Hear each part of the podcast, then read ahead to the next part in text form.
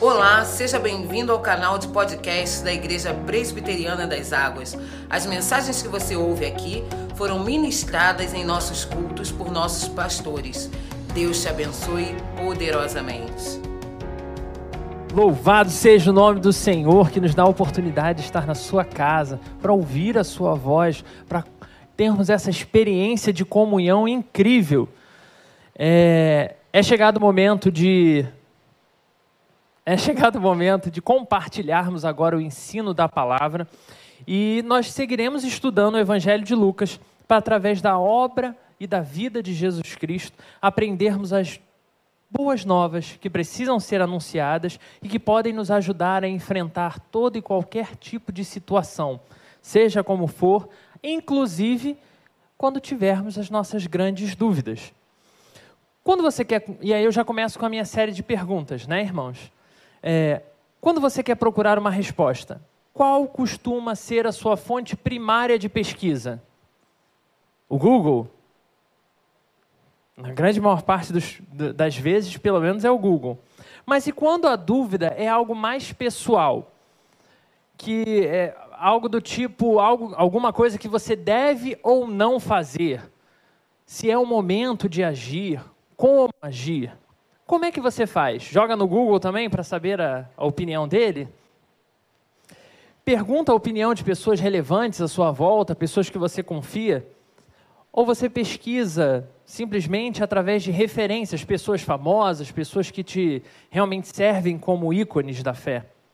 Hoje nós vamos olhar especificamente para o capítulo 14 de Lucas, dos versos 1 ao 6, onde a gente vai pensar um pouquinho sobre essa relação de perguntas e respostas. Então, para você de casa e para nós aqui, é a oportunidade de pegar nossa Bíblia, já abrir no capítulo 14 de Lucas. Se você pretende pegar um material para escrever, para tomar notas, também é o momento de ir até lá. Ou se você quiser tomar no próprio celular, também fique à vontade. Todo mundo preparado? Lucas capítulo 14? Sim? Então vou te convidar a fechar os seus olhos. Vamos falar mais uma vez com o nosso Senhor. Deus, estamos diante da tua palavra, Senhor e nós entendemos que ela é tudo o que nós precisamos. Então, Senhor, fala conosco nessa manhã. Trabalha as nossas mentes e os nossos corações para que possamos ouvir a tua voz acima de qualquer outra voz. Que o Senhor seja a nossa referência hoje e sempre. Em nome de Jesus, amém. Com as Bíblias abertas, diz assim a palavra do Senhor, Lucas 14, do 1 ao 6. Aconteceu que, ao entrar ele num sábado na casa de um dos principais fariseus para comer pão, eis que o estavam observando. Ora, diante dele se achava um homem hidrópico. Então, Jesus, dirigindo-se aos intérpretes da lei e aos fariseus, perguntou-lhes: É ou não é lícito curar no sábado? Eles, porém, nada disseram. E tomando, o curou e o despediu. A seguir lhe perguntou: Qual de vós, se o filho ou o boi cair num poço, não o tirará logo, mesmo em dia de sábado? A isso nada puderam responder. Temos muitos detalhes interessantes aqui no nosso texto nessa manhã. O primeiro deles é que no nosso texto Jesus mais uma vez é convidado para isso mesmo, comer. Louvado seja o nome do Senhor. Se você tiver a oportunidade de convidar os seus pastores para comer, não hesite em fazer isso. Que beleza! E Jesus, como de costume, ele aceita o convite para comer. Se você der uma rápida olhada nos capítulos anteriores ao nosso, você vai perceber que Jesus já havia recebido convites desse tipo, até de fariseus, e ele tinha ido lá. E pelo que consta nas Escrituras, quando a gente vai entendendo cada um desses convites, a gente percebe que Jesus nunca recusou um convite para uma refeição, nem mesmo para a festa. Isso significa que Jesus era alguém que dialogava com todos os tipos de pessoas, das pessoas mais humildes aos líderes locais, de amigos que andavam com ele e eram pessoas próximas, a inimigos pessoas que só queriam encontrar oportunidade para pegá-lo. Ele estava sempre disponível, acessível. Mas temos um outro fato relevante, logo no primeiro versículo. Esse evento ocorre em que dia? Muito bem, num sábado. Isso significa que para aqueles homens e mulheres eles estavam num dia santo, um dia especial. Um dia que, segundo a lei e a tradição, era proibido desenvolver absolutamente qualquer tipo de trabalho. Se você quiser saber mais a respeito, e aí quem está em casa nesse, nesse caso tem a, a vantagem, né? nós temos nessa mesma série de mensagens sobre Lucas uma pregação que vai falar especificamente sobre a questão do sábado. Você pode assistir depois com calma. Mesmo quem está aqui pode anotar para pesquisar se quiser saber mais. O tema da mensagem é a soberania de Cristo do dia 5 de abril. Então, querendo conhecer mais sobre o detalhe do sábado, só dá uma olhadinha lá no canal da Igreja Presbiteriana das Águas. Lá, nós descobrimos que o sábado é sim um dia importante. Porém, ainda mais importante do que o dia de sábado é o Senhor do dia de sábado. E Jesus Cristo, sim, é o Senhor do sábado. Mesmo Jesus já tendo ensinado isso, lá atrás, né, no, nas mensagens lá de abril, para você ver, ainda era uma questão aqui, mesmo quase dez capítulos depois da história. Jesus já realizou outros milagres no sábado. Confira aí na sua Bíblia, ou se você quiser tomar nota para conferir depois. Lucas 4,31, nós vamos ver a libertação de um processo que acontece no sábado. E está bem marcado por Lucas aí que foi no sábado. Só que esse não foi o único milagre desse sábado. Nesse mesmo sábado, depois de libertar um processo, Jesus vai lá e cura a sogra de Pedro. Depois disso, no capítulo 6, a gente vê a cura do homem da mão ressequida, também no sábado. E agora há pouco, alguns domingos atrás, no capítulo 13, nós vimos, nós vimos a cura da mulher que andava há 18 anos encurvada, também num dia de sábado. Em todos esses milagres, Jesus apre apresenta a misericórdia como uma das características mais importantes na vida daqueles que realmente entendem o que é servir ao Senhor de todas as coisas. Realmente esperado para aquele que é verdadeiro e verdadeira serva do Deus Altíssimo. Seja onde for e o dia que for, essa misericórdia deveria levar todos os servos do Senhor a servir as pessoas ao seu redor a servir a sua cidade, a estar apto a demonstrar misericórdia e amor. Porém, o culto ainda permanecia deslocado da, da, do servir ao Senhor do sábado, do servir as pessoas como uma expressão de serviço ao Senhor do sábado, para servir o dia de sábado. Isso quer dizer que dificilmente, nesse período em que essas coisas estão acontecendo, um homem ou uma mulher seria visto, de bem, né, que fosse religioso, seria visto trabalhando no sábado.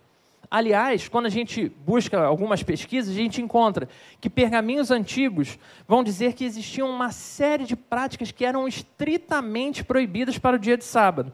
Dentre elas estava o exemplo que Jesus traz aqui: socorrer qualquer animal que tivesse caído em um buraco, vala ou poço. Isso quer dizer que a regra é clara quanto ao que eles podiam e o que eles não podiam fazer nesse dia. Então, deveria se esperar até o dia seguinte, já que é um dia santo e eu não posso fazer nada, tinha que esperar até o dia seguinte para poder salvar um animal ou a pessoa que tivesse caído. Só que nem sempre isso seria possível, já que no dia seguinte podia ser tarde demais.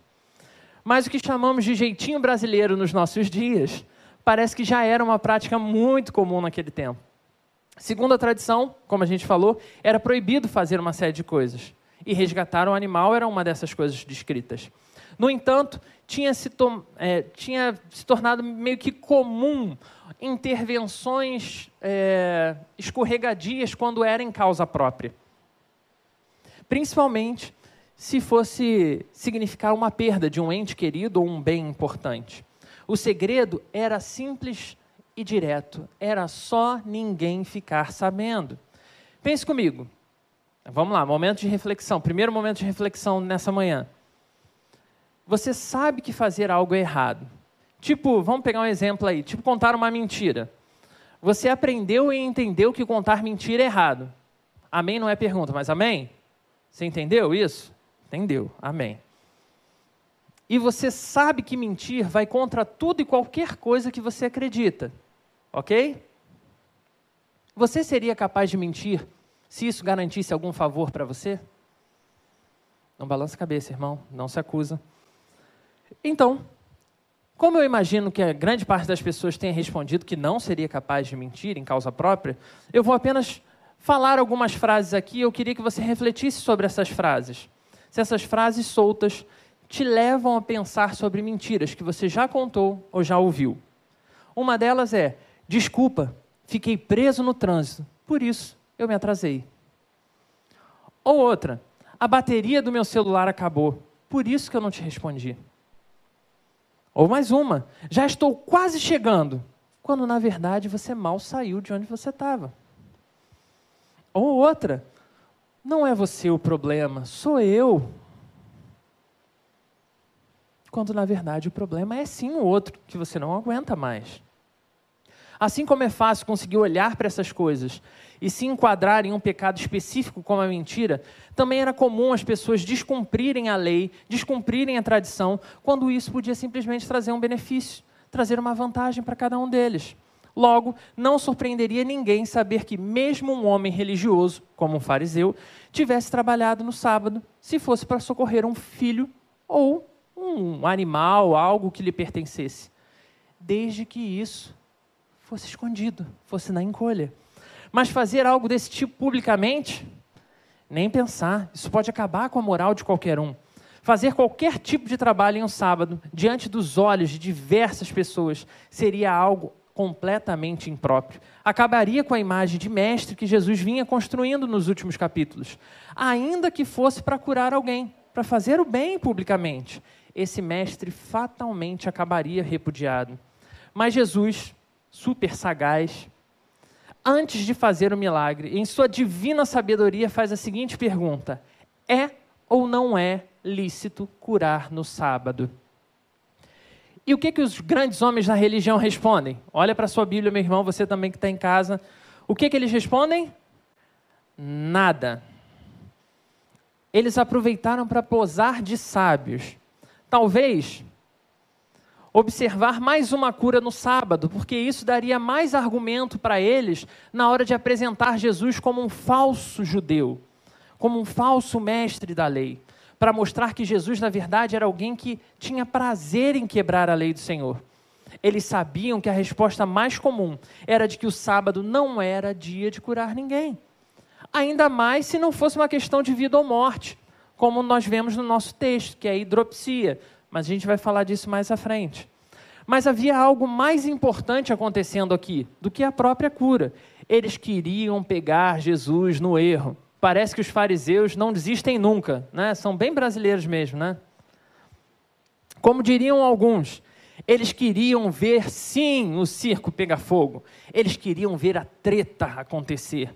O interesse era deixar Jesus se queimar sozinho então, quando Jesus faz a pergunta, eles simplesmente a ignoram. Cheios de toda a prepotência e suposto conhecimento de Deus, acreditavam que eram melhores do que Jesus, acreditavam que eram melhores do que todos aqueles discípulos e seguidores que estavam ali. E sem dúvida nenhuma, eles achavam que eram muito melhores do que aqueles daquele homem hidrópico. Então, Jesus, depois de chamar o homem, o cura e o despede.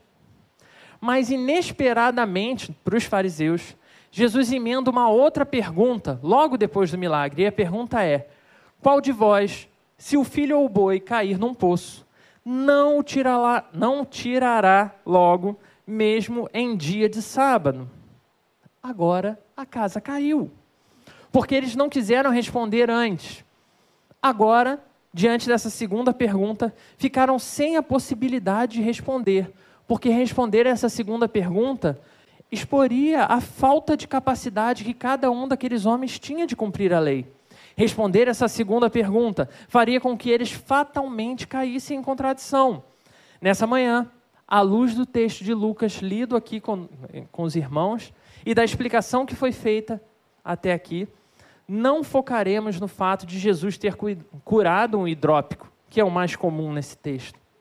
E o que, que seria a hidropsia, irmão? Só para esclarecer. Seria uma doença que faz com que a pessoa acumule água é, na cavidade de alguns, de alguns órgãos ou nas extremidades do corpo, fazendo uma espécie de edema, de retenção mesmo de líquido. É, algo, é uma doença que precisa ser avaliada, precisa ser cuidada, mas em adultos não costuma ser algo tão perigoso ao ponto de levar alguém a se preocupar em perder a vida. E é interessante a gente entender e não perder o foco de que toda cura é relevante para quem está doente. E no nosso texto é exatamente isso que acontece. É uma cura e para esse homem foi fundamental ter recebido essa cura. Mas existem informações mais profundas aqui. Por isso, quero te convidar a refletir sobre o tema: uma fé que tem respostas. Pois, enquanto referência religiosa, eu e você, nós, você que está em casa também, devemos responder às questões e problemáticas que são levantadas pelo mundo à nossa volta. Mas, infelizmente, podemos nos tornar omissos em responder tais demandas. Vivemos em um mundo com tantas perguntas e nós já temos a palavra de Deus facilmente acessível, seja no livro, seja em aplicativo, sempre ao nosso alcance. Não podemos mais fugir de debates, debates que são relevantes para a transformação de vida, não podemos mais nos omitir de tratar de temas que são centrais à vida do ser humano, principalmente no momento em que a gente vive, em que todo mundo quer respostas. Dito isso, é correto afirmar que o cristianismo, enquanto modelo de vida e fé, dá conta de responder absolutamente todas as demandas da humanidade, visto que está fundamentado na única verdade absoluta, e essa é a Bíblia, a palavra de Deus. Por isso, eu posso garantir que, embora eu não tenha respostas para tudo, e quando você tiver dúvidas, você pode trazer, ou você não tenha as respostas para tudo, a Bíblia certamente tem toda a instrução que nós precisamos para responder absolutamente qualquer questão. No entanto, nosso texto nos apresenta dois momentos de uma mesma problemática: a falta de respostas. Por isso, quero dividir nossa reflexão nesses dois momentos. Primeiro, vamos olhar para o fato de não responder por se, por se sentir superior a quem está perguntando. E depois, vamos olhar para o não responder por não conseguir viver o que significa a resposta que vai ser dada. Então, vamos lá para o nosso primeiro momento. O primeiro ponto será a superioridade de quem tem a resposta, mas se recusa a responder. No nosso texto, Jesus estava mais uma vez na casa de um fariseu, como a gente já falou. Mas dessa vez, Lucas acrescenta um detalhe a mais no versículo 1. Olha junto comigo, irmãos, para o seu texto. Diz assim a palavra do Senhor: Ao entrar ele num sábado na casa de um dos principais dos fariseus. Jesus está na casa de um dos principais dos fariseus, da elite da elite é fácil supor que a elite religiosa estava reunida na casa daquele homem nesse dia. Todos estavam atentos aos mínimos detalhes, como a gente consegue observar no final do versículo 1, que Lucas registra dizendo: Eis que o estavam observando. E aí é observando cada detalhe do que era feito ou falado. Alguns estudiosos desse texto vão defender que todo esse encontro cheira a uma armadilha preparada pelos fariseus para fazer Jesus cair em contradição ou simplesmente se expor.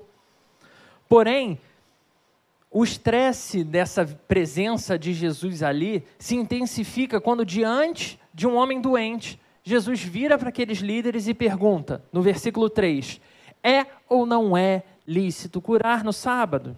Jesus sabia que, de modo geral, defendia-se que no sábado não era permitido curar, a não ser que representasse um real risco de vida. Os convidados presentes provavelmente defendiam exatamente essa visão. Mas, é claro, defender essa posição publicamente não seria bem vista. Então, eles preferem ficar ali, quietinhos. O mesmo acontece quando perguntamos questões que são discutidas hoje, do tipo: é errado um cristão acessar conteúdo pornográfico na internet? Um, um cristão pode ser um hacker? Um cristão pode ser homossexual, bissexual, transexual? Entre muitas outras questões que poderiam levar nosso domingo inteiro só levantando perguntas que estão diante de nós todos os dias. Muitas pessoas, como eu e você, muitas pessoas, como as que temos aí fora, buscam respostas para essas perguntas. Muitas, é, inclusive aqui dentro, têm tremenda necessidade de ouvir o que Deus tem a dizer sobre essas coisas. Nós, eu e você, meu irmão, minha irmã, temos que nos preparar para responder cada uma dessas perguntas. Mas é claro que aqui nós não estamos dizendo de responder como eu acho ou como eu gostaria, mas responder cada uma delas com respaldo bíblico para isso. Senão, a gente acaba virando aquela pessoa que diz que beber bebida alcoólica faz mal à saúde, por isso um crente não pode beber, mas enche a barriga de refrigerante, que também faz mal à saúde. Então, o nosso argumento tem que ter fundamento e respaldo bíblico. Diante da pergunta do nosso Senhor, formulada com, com singela simplicidade, veracidade, com o amor dignos do nosso Mestre, vemos apenas homens cheios de si mesmo, calados, achando que estão abafando por fazer isso. O silêncio dos fariseus denota apenas o seu constrangimento ou a sua falsidade odiosa e rancorosa. É o típico. Vamos ver o que, que vai acontecer aí. Vamos ver no que, que vai dar. Mas eu gostaria de voltar a pergunta para você. Diante das perguntas que foram levantadas aqui essa manhã, você se dispõe a respondê-las biblicamente? Talvez você simplesmente não queira perder o seu precioso tempo ou a sua saliva com alguém que você acha que simplesmente não merece respostas, alguém que já tomou decisões ruins. Talvez você entenda que os riscos de dar a resposta podem ser ainda maiores do que se calar. Muitas vezes, a resposta pode sim significar o fim de uma amizade, porque você optou por responder com fundamento bíblico. Muitas vezes, a resposta pode criar uma longa discussão e você vai ter que dedicar um grande tempo para esclarecer a dúvida da pessoa. Muitas vezes, responder algumas dessas questões biblicamente pode nos levar a ter a nossa imagem, a nossa imagem de crente legalzão, descolado, destruída para alguns. Mas nos preparar biblicamente para responder essas perguntas, meu irmão, minha irmã, pode ser exatamente o ponto de mudança e restauração que as pessoas ao nosso redor precisam. Esse é apenas o nosso primeiro ponto. Você lembra qual era o título do nosso primeiro ponto? A superioridade de quem tem a resposta, mas se recusa a responder. Se acha bom demais e acha o outro não merecedor. Mas temos uma segunda pergunta do nosso Senhor. E a segunda pergunta é: qual de vós, se o filho ou boi cair num poço, não tirará logo, mesmo em dia de sábado? Aqueles líderes conheciam a lei de Deus e supostamente, até onde se sabia, seguiam essa lei. Mas as suas vidas não eram de fato transformadas por essa lei. Por isso que eles não conseguiam viver o que era esperado para eles. Eles tinham uma fé que dominava o intelecto e eles sabiam o que é certo, o que podia e o que não podia fazer. Eles sabiam do que se tratava ser um servo do Deus Altíssimo. Eles tinham as respostas de sabedoria fundamentadas na lei do Senhor. O que faltava para eles era uma vida coerente com o conhecimento que tinham. Aqui te convido a olhar para o nosso segundo ponto. Vamos lá? Preparado? Segundo ponto: a hipocrisia de quem sabe a resposta, mas não pode responder. Veja, esses doutores do conhecimento religioso local, supostos detentores de todo o saber divino, ícones da fé, também chamados de fariseus no nosso texto, se calaram antes porque não valia a pena responder. Eles queriam ver no que ia dar. Agora eles se calam porque a discrepância entre a sua fé teórica e a sua prática diária era imensa. Eles sabiam que responder essa segunda pergunta faria com que eles se expusessem, principalmente porque um dos principais fariseus estava dentro de casa isso significa que uma resposta dele podia colocar em questão, diante de todos os trabalhadores daquela casa, que sabiam que aquele principal dos fariseus fazia, mesmo num dia de sábado. Aqui encontramos um outro aspecto que leva cristãos a não falar da sua fé ou simplesmente não comentar a respeito das suas convicções: a hipocrisia. Tiago, ao escrever a sua carta, no capítulo 2, deixa claro que a fé sem obras é morta. Precisa haver uma fé prática. Mas ele ainda acrescenta um versículo poderosíssimo, e eu quero chamar a sua atenção para isso. Tiago, capítulo 2, versículo 19, diz o seguinte: Crês tu que Deus é um só? Irmãos, vocês creem que Deus é um só? Vamos de novo. Vocês creem que Deus é um só? Ih, está quase lá, né? Fazes bem, é o que Tiago responde. E aí ele acrescenta um detalhe, pequeno detalhe, ele diz assim: Pois até os demônios creem e tremem. Isso significa, meu irmão, minha irmã, que crer em Deus não torna você espiritual, muito menos especial. Nem te garante a salvação porque você acredita que Ele existe.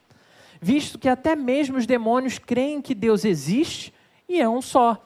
Mas diferente de muitos que se dizem cristãos, os demônios ainda tremem diante do Senhor, porque eles sabem quem é o Deus Todo-Poderoso e sabem o que ele de fato tem poder para fazer. Saber que Deus existe é importante, conhecer a Sua palavra é importante, mas nada disso fará diferença se você não entender a necessidade de viver de uma maneira prática o que a gente diz que a gente acredita. Todos os dias novas perguntas surgem diante de nós. E mais e mais ideologias e religiões tentam dar conta dessas dúvidas. Por quê?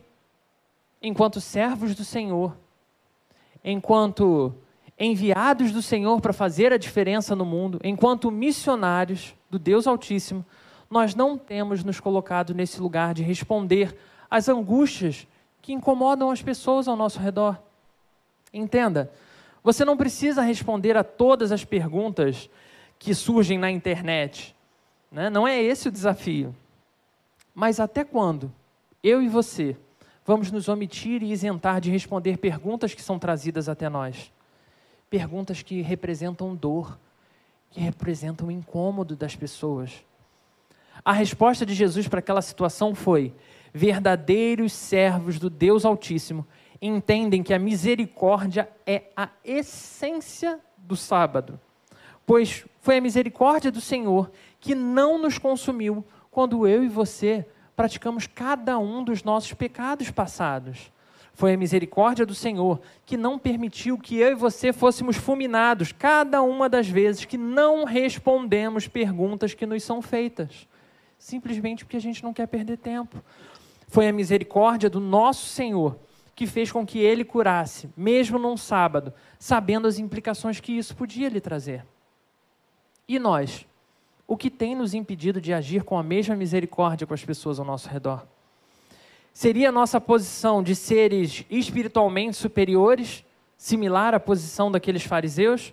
Ou talvez a hipocrisia entre o que dizemos acreditar e a vida que nós temos inviabiliza que eu pare para dar respostas?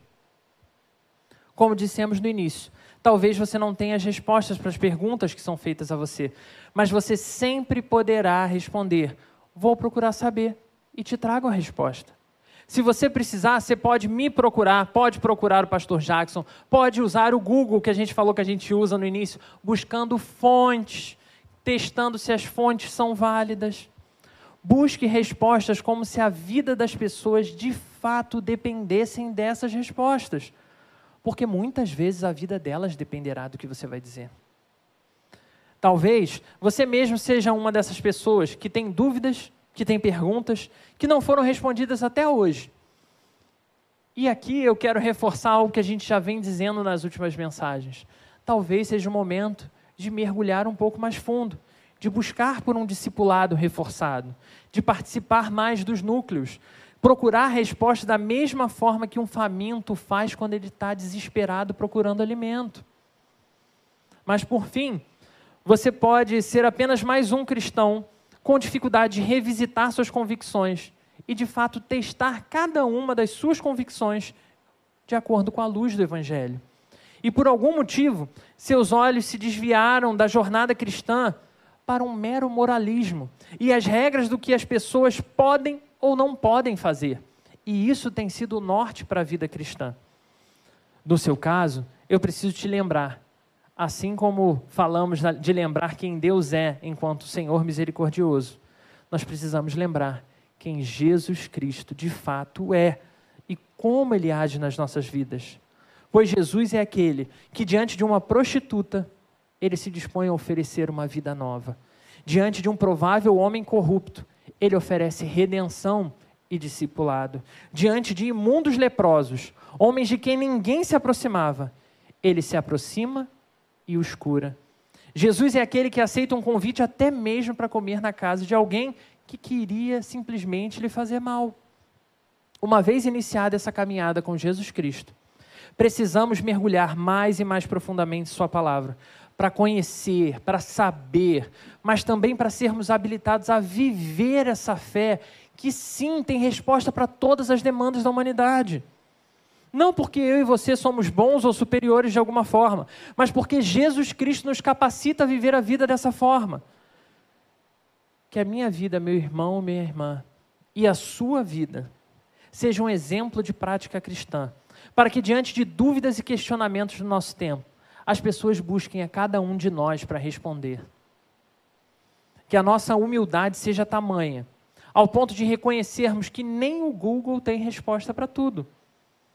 Talvez eu e você também não tenhamos uma resposta de imediato, mas sempre teremos oportunidade de pesquisar um pouco mais, onde realmente importa.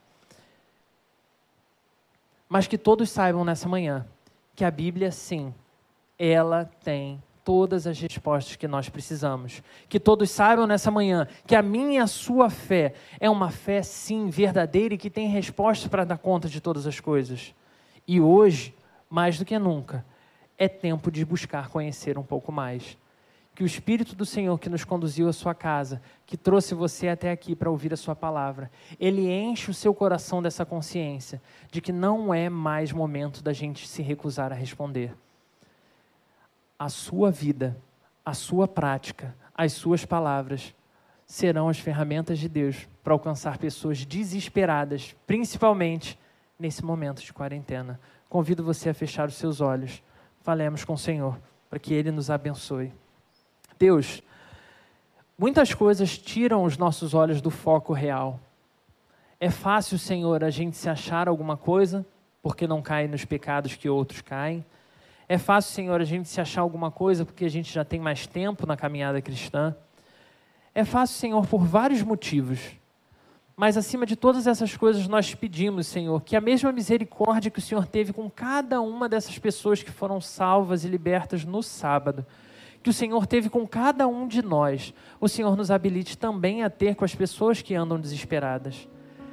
Senhor, ajuda-nos a entender que mais do que um status de, de, de crente, de, de sábio, de intelectual, o Senhor nos chama a ser teus servos, humildes, capazes de buscar respostas em Ti, capazes, Senhor, de é, apontarmos a diferença que Jesus Cristo fez nas nossas vidas, de reconhecer, Senhor, que talvez nós somos essas pessoas que precisam de novas respostas Senhor, que diante de dúvidas que surgirem, a gente não hesite em buscar em Ti. E que, mesmo que a resposta signifique levantar a hipocrisia da nossa prática, Senhor, o distanciamento que temos andado de Ti, que a Tua palavra haja no nosso coração de fato, cortando e removendo todo o mal, ajudando-nos, Senhor, a, baseados na vida de Jesus Cristo, de novo iniciarmos a caminhada cristã. Senhor, tem misericórdia de nós. Ajuda-nos, Senhor, a entender a vida de serviço, a vida de amor, a vida de misericórdia que o Senhor nos chamou para ter. Em nome de Jesus oramos. Amém.